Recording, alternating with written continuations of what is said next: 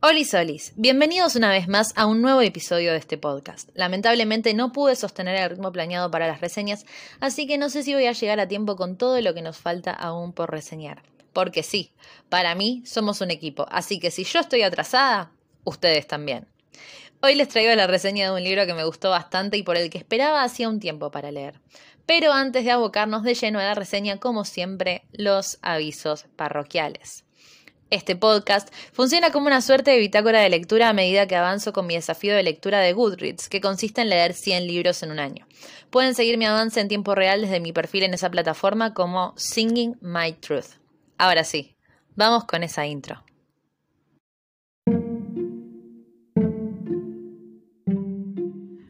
Hola, acompáñenme a abrir este libro y recorramos sus páginas juntos. Bienvenidos a Desafío 100 libros en un año.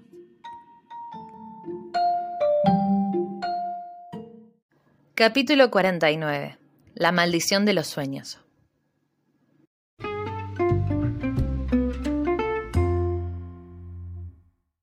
El reino de Acenor está invadido por una maldición desde hace años. Cada luna nueva la magia fluye desde la montaña y hace que las pesadillas de los ciudadanos cobren vida. Solo los magos que ejercen de guardianes del territorio pueden interponerse entre las personas y sus peores sueños. Clementine Madigan está lista para asumir el cargo de guardiana de su pequeño pueblo, pero cuando dos magos llegan para desafiarla, se ve envuelta en un conflicto centenario sin saberlo. Decide buscar venganza, pero a medida que se acerca a Phelan, uno de los jóvenes y apuestos magos, empiezan a surgir los secretos, y también el amor. Para luchar contra la maldición del reino que parece atormentarla a cada paso del camino, Clementine deberá unirse a su rival. Pero, ¿serán suficientes sus esfuerzos para salvar a Senor de las pesadillas que acechan en cada esquina? Bienvenidos una vez más, mi queridísimo público imaginario. ¿Cómo va? Espero que muy bien. Hoy les traigo una reseña de un libro que tenía muchísimas ganas de leer, La maldición de los sueños de Rebecca Ross. Escuché el nombre de esta novela por primera vez en la segunda presentación de catálogo de PAC de este año, y desde el momento en el que escuché acerca de qué trataba, quise leerlo. Además, la cubierta no da más de bella que bello objeto como libro, por favor. Es un libro que me recordó otros, sin embargo. Una suerte de Caraval meets Strange the Dreamer. Lo cual no es para nada malo, ya que El Señor Desconocido debe ser uno de mis libros de fantasía favoritos, y Caraval es una saga bastante buena. Para más información, capítulos 13, 20 y 23 de este podcast. Es un libro que me leí en una sentada y que si tengo que ser honesta me mantuvo desvelada porque no me podía ir a dormir sin terminarlo. Así que dejémonos de chácharas y vamos a arrancar con esa reseña. Clementine es la protagonista y nuestra narradora. Tras muchos libros con Pops, por lo menos a mí me resulta refrescante leer un libro con una única voz narradora. Y es que si están acá desde el principio deben saber a esta altura que no soy fan de los cambios de Pose. Este libro tiene mucho sistema de magia en funcionamiento, pero no sé si siempre es claro. Tengo que admitir que en ocasiones tuve que volver atrás y releer cosas que no me habían quedado del todo claras, y creo que es porque por momentos la historia retuerce un poco las cosas para complejizarlas más. Aunque también puede ser mi culpa por no prestar atención, no siento que ese sea el caso, pero tampoco quiero sentenciar que está mal explicado. Es ese tipo de historia, al igual que me pasó con Caraval, que ni bien ingresar a su universo no pude evitar pensar que perfecta sería la historia para hacer una película. Es realmente un universo atractivo y que puedo imaginar en una pantalla. Tenemos una prota mujer, fuerte, con intereses propios y responsabilidades, pero sobre todas las cosas tenemos una protagonista imperfecta, una que comete errores y lidia con sus consecuencias. Esto no significa que siempre aprenda o tome decisiones perfectas, pero me gusta, me gusta que desde el principio el personaje se nos presenta con todas sus sombras y luces bien a la vista. El mundo, ya lo dije, es atractivo.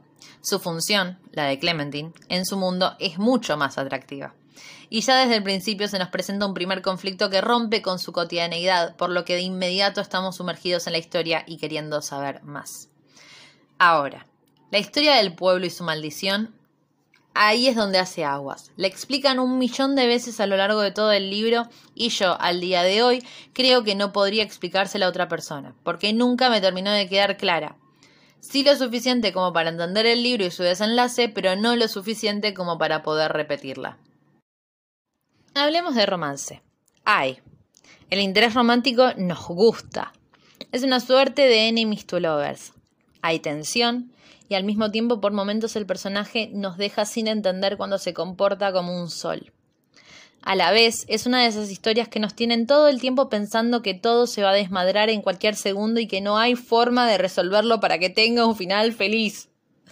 La historia plantea intrigas, cada tanto nos juega algún ole, provocado creo yo por lo raro que está explicado la historia base de la ciudad.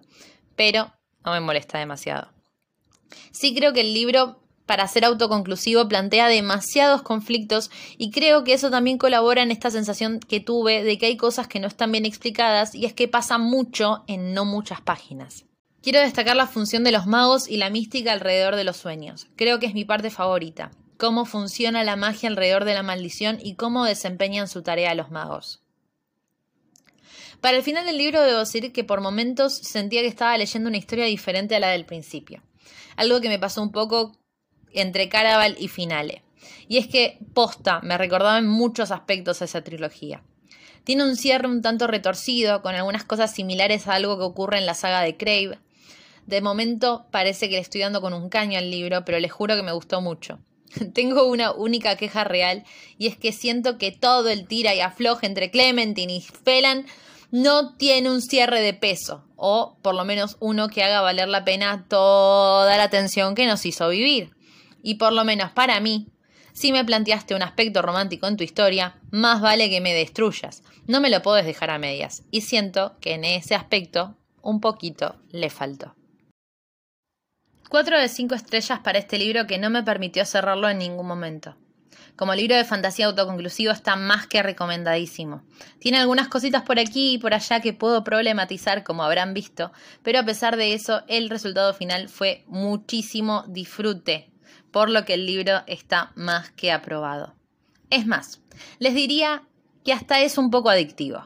Creo que hubiera sido una buena biología. Me encantan los libros autoconclusivos, pero siento que quizás hay momentos que se podrían haber disfrutado mucho más si hubieran tenido más tiempo de ser explicados, e incluso se podría haber profundizado más en los conflictos y desarrollado el desenlace con más detalle.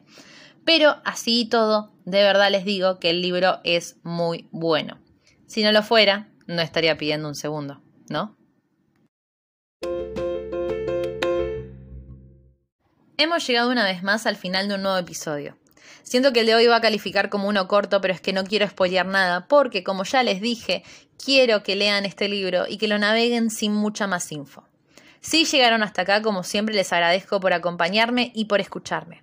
Si les gustó este capítulo y es el primero que escuchan, les invito a que se den una vuelta por otros episodios de la cuenta. Último sí, lo prometo. Si por algún motivo desconocido les simpatizó esta voz solitaria que habita este podcast, me pueden seguir en TikTok donde comparto tonteras relacionadas a libros como arroba singing.my.truth. Espero poder retomar pronto mi maratón de reseñas para intentar llegar a tiempo para fin de año. Si me escuchan ni bien este capítulo salga, dije que era el último sí, pero les mentí. Si me escuchan ni bien este capítulo salga, deseo de corazón que tengan una hermosa Navidad rodeada de personas que amen. Independientemente de si creen o no en la Navidad, les deseo que esta llegada a fin de año les regale un balance positivo. Y que abajo del arbolito todos tengamos la fuerza que necesitamos para que este año que se nos viene encima llegue lleno de objetivos y sueños cumplidos. Como siempre les digo, espero que todos se encuentren muy bien y que tengan un gran fin de semana libre de bloqueos de lector. Será hasta la próxima reseña, mi adoradísimo público imaginario. Chau, chau.